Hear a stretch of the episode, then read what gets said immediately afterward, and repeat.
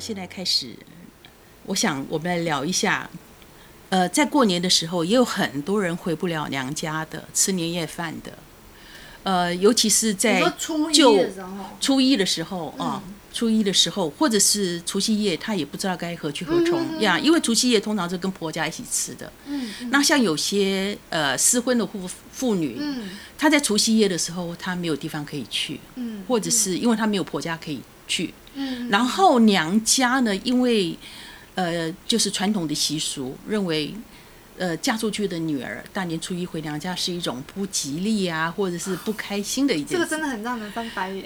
对对对对，所以呢，呃，我我记得那个。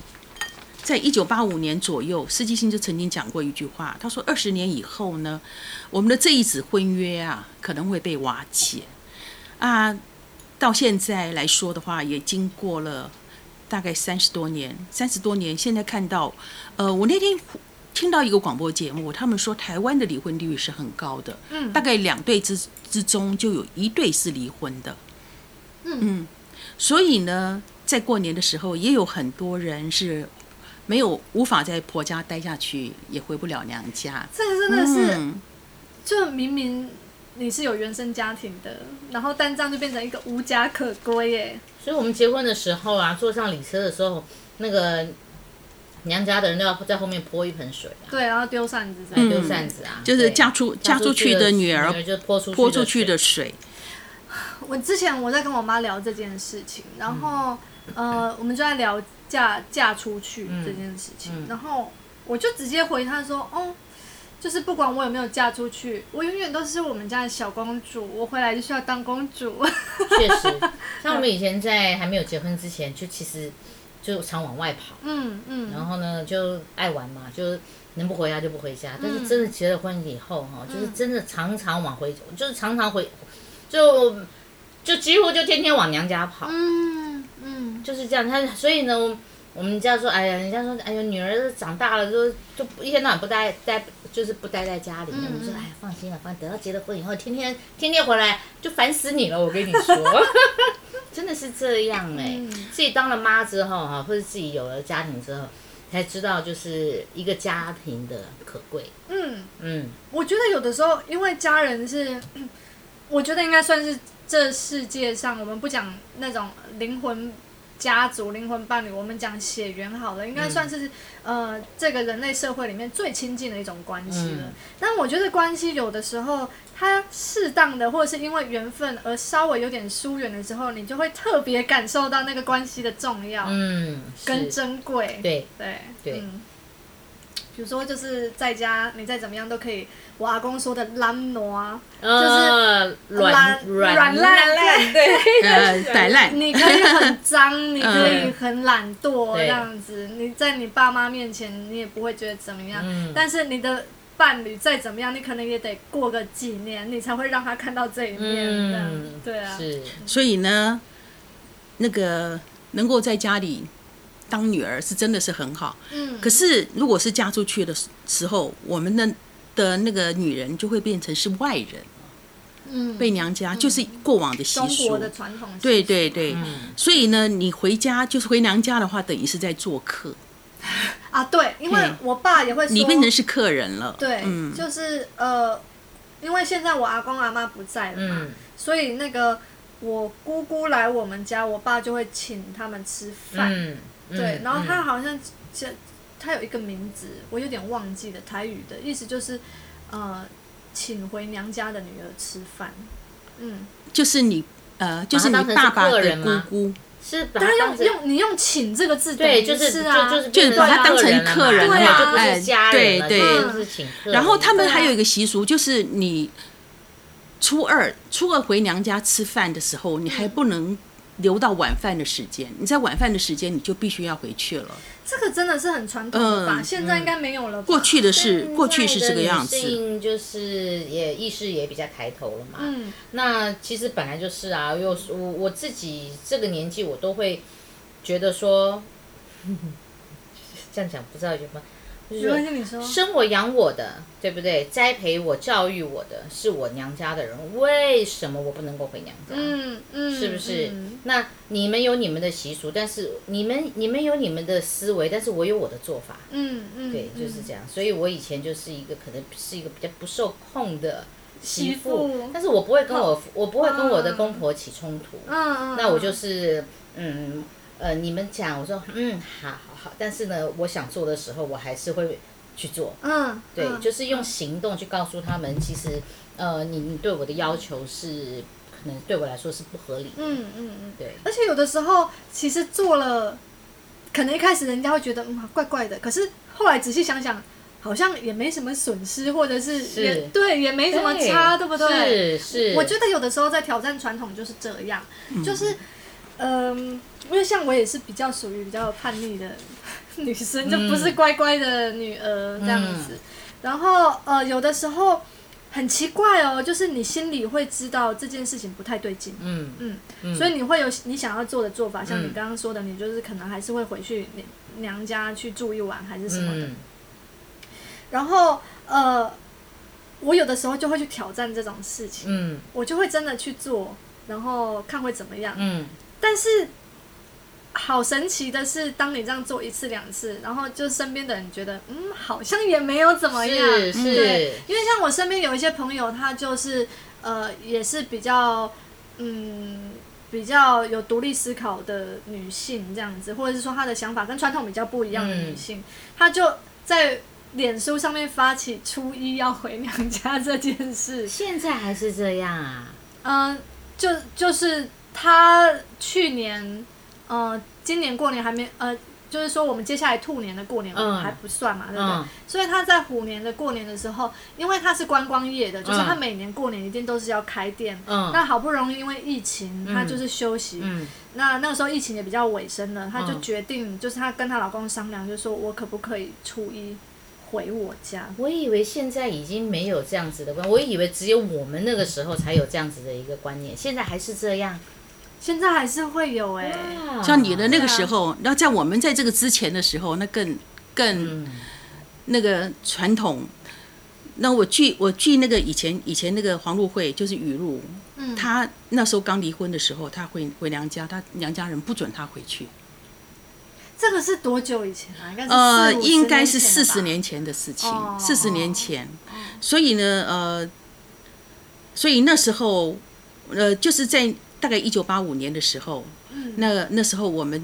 呃，黄露慧的家跟我的家，我们在大年初，就是从除夕夜一直到初五的时候，我们都会提供提供给离婚，就是这些离婚者，呃，就是离婚妇女没有地方可以去的娘家。啊所以那时候呢，我在我我住在天母，嗯那所以我在过年之前，我在冰箱里面就会买，把整个冰箱塞满，嗯。然后呢，初一到初五的时候就邀请这些失婚的的妇女能够有一个嗯。娘家可以去的地方。嗯。所以那时候我的家也是像流流水席一样，就是来来去去，来来去去，二十四小时啊。然后黄露慧的家呢，她是在民生东路，然后她就呃提倡就是一人带一道菜、啊到他们家去过、嗯嗯。过，就回娘家。嗯。所以呢，在那时候我们就是就是用这种方式，然后让他们有一个去处，然后大家有点互相取暖的这种感觉，嗯。然后互相的慰藉，嗯，真的蛮感动的，尤其是那时候，因为那时候没有什么社会团体支持这种弱势团体，所以后来我们就自己做这些事情啊、嗯。自己做这样的事情。然后我们也是觉得说，哎，这以后可能是未会未来的趋势。嗯嗯。可是因为时代慢慢的改变，然后也有一些人勇于破除这这样的一个一个传统哦，然后呃，现在呢，我看现在离婚好像也不是这么一回事了，然后所有的男女的性爱观也通通都走向一个比较自由、比较开放的这种方式，嗯，所以呃，就是趁着这个年节呢，跟大家谈一谈，呃，旧时代，然后还有 Tina 的这个时代，还有现在新时代，我们对婚姻、对传统、对禁忌的不同的看法，也是一种不同的审视。嗯。那这中间新一代的人呢，我们大概要感谢我们在二次世界大战以后的的二次世界大战以后的工业革命，哦、让女性能够独立的有工作。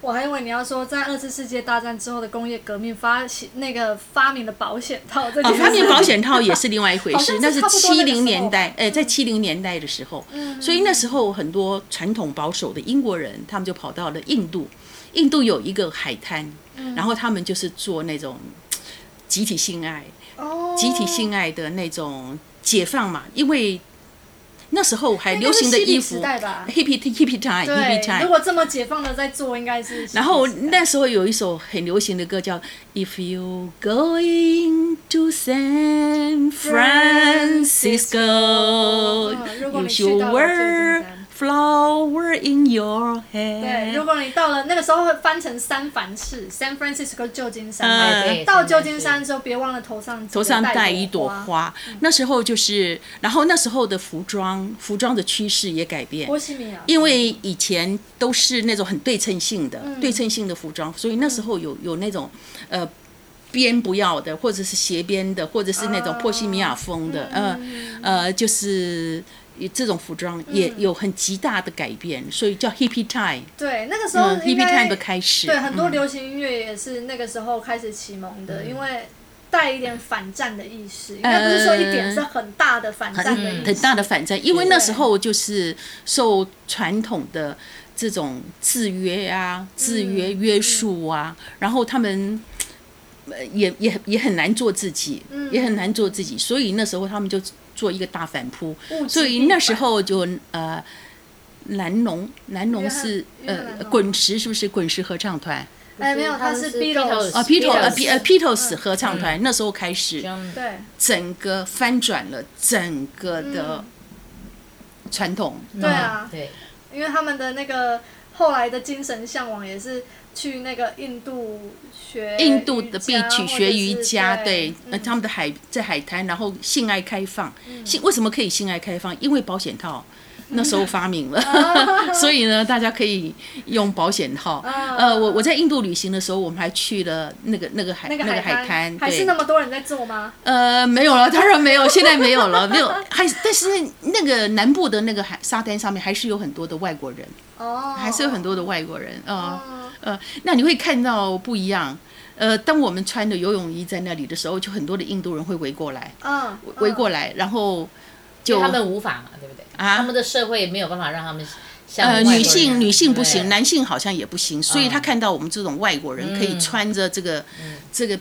呃，就是泳衣吧，嗯。不不一定要比基尼，你只要嗯露腿的、露露露膀子的，嗯。然后露一点点胸的，呃，他们就会有一堆的印度印度男人就这样，很近很近距离的就在你旁边，就这样看着你，这样嗯。盯着你，嗯。而且是一堆哦，嗯所以呃，奉劝单独的一个女生最好不要去，对，还是要有伴会比较好。嗯嗯，其实这个就让我想到了有一些很，因为我是从事艺术行业的，所以我们会去研究一些艺术上面的呈现什么之类的。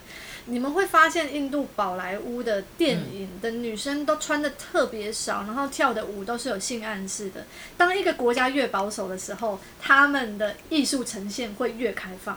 嗯，对，这个是一件很特别的事情。嗯嗯，嗯，所以就是你看哦，美国的艺术呈现超级开放，可是嗯他们保守的人其实超级多。嗯可是那个另外另外一个，他们印度的传统舞哦，是跟神对话的舞蹈，他们所有的动作都是都是有关于神的跟神连接的一些符号。哦，你哦你说的是性吗？呃？呃，女神都是跟女神有关的，哦哦所以他们传统的印度舞蹈其实都是跟神连接的。嗯嗯嗯嗯，因为对啊，就是像一个国家，因为以前我们在研究这件事情的时候，也有讲到那个国家的经济跟社会状况。当一个国家的经济跟社会状况是越差的时候，他们电影会越蓬勃。嗯嗯，所以印度的电影非常非常蓬勃，因为很苦，非常非常的，生活太苦了，所以你只能从艺术上面去他们是全世界最大的那个电影呃电影工厂。我我我实景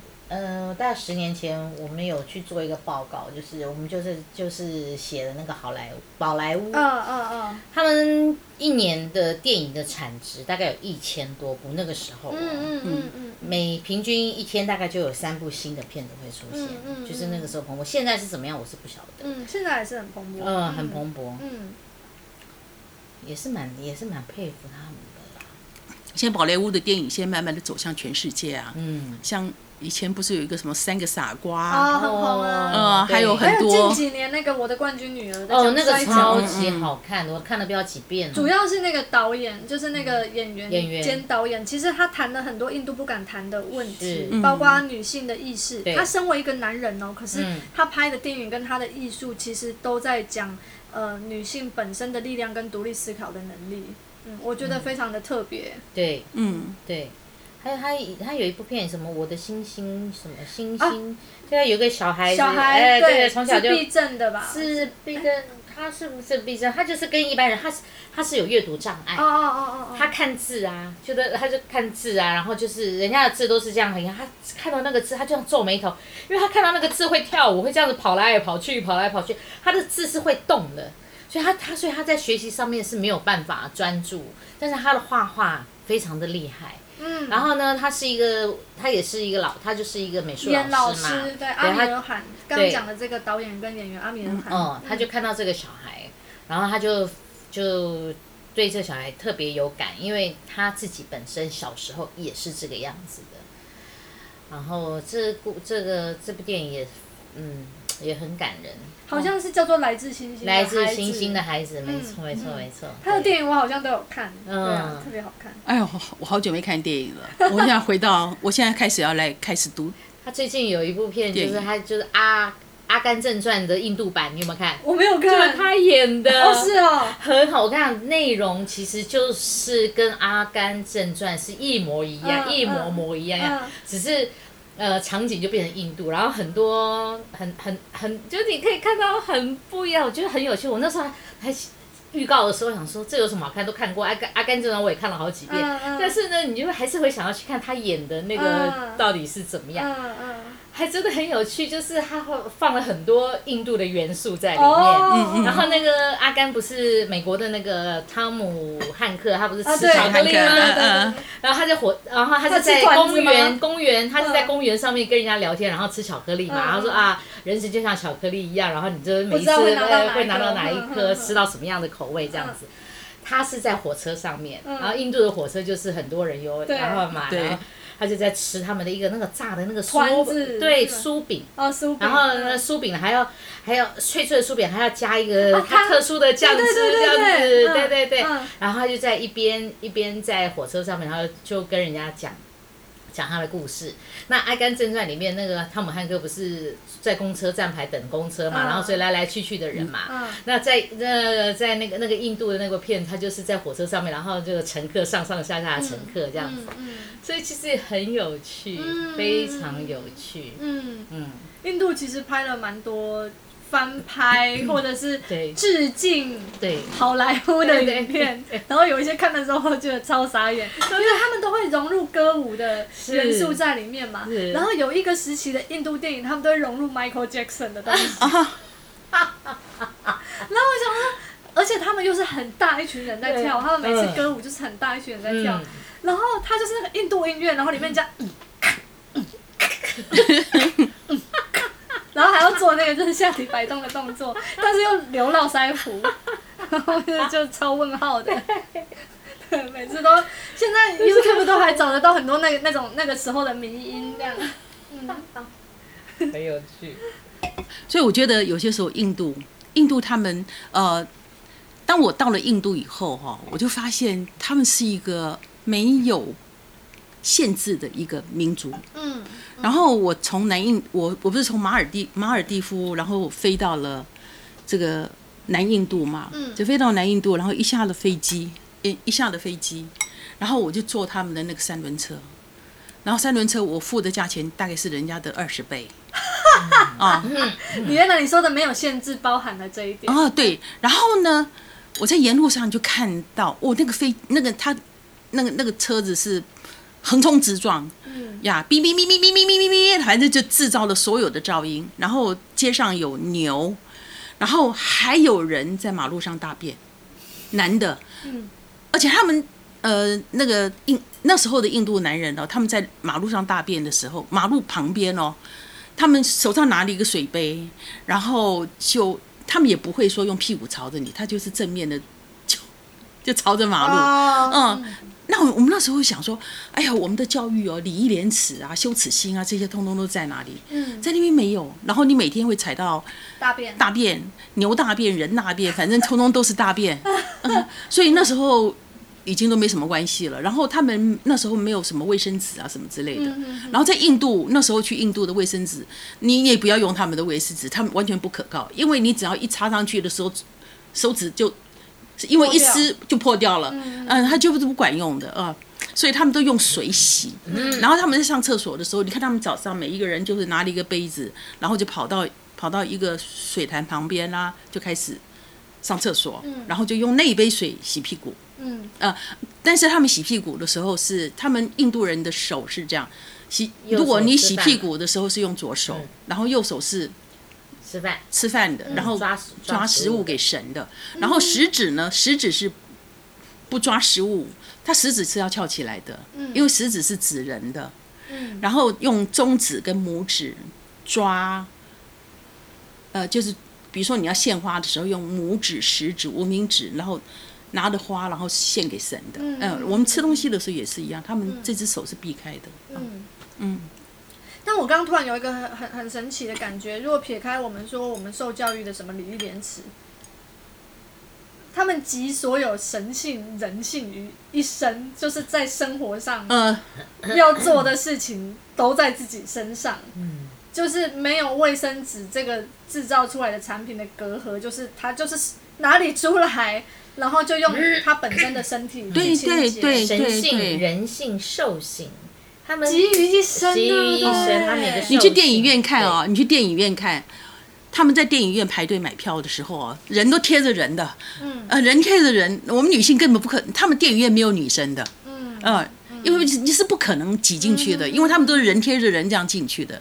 然后你他们所有的盛典呢，也是一样，人都是贴着人的，他人非常非常的靠近，很会生呐、呃很会生，然后后人他们不会给你有那种距离的。距，离，哦呃，不会跟你保持一点距离让你过去。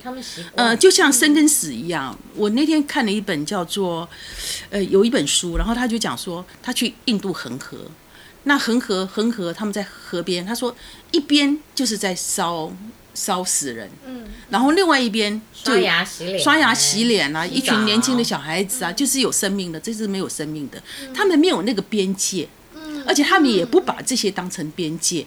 那后来我就开始在在思考说，我们的边界到底是从哪里来的？为什么生跟死有那么多的边界？干净跟不干净又有那么多的边界？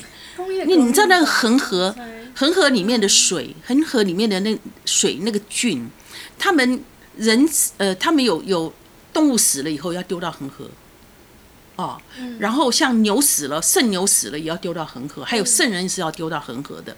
所以你在你在印度的时候，恒恒河你可以看到说，哎，这边有一个牛已经膨胀，已经快要腐烂了，旁边的人就隔不到两步的地方，他就用那个水在、在呃净身啊，就是呃呃为自己沐浴洗礼，就用用用恒河的水洗自己，然后也也就是要喝要喝三口水啊，喝了以后吐出来，喝了水吐出来，喝了再吐出来这样。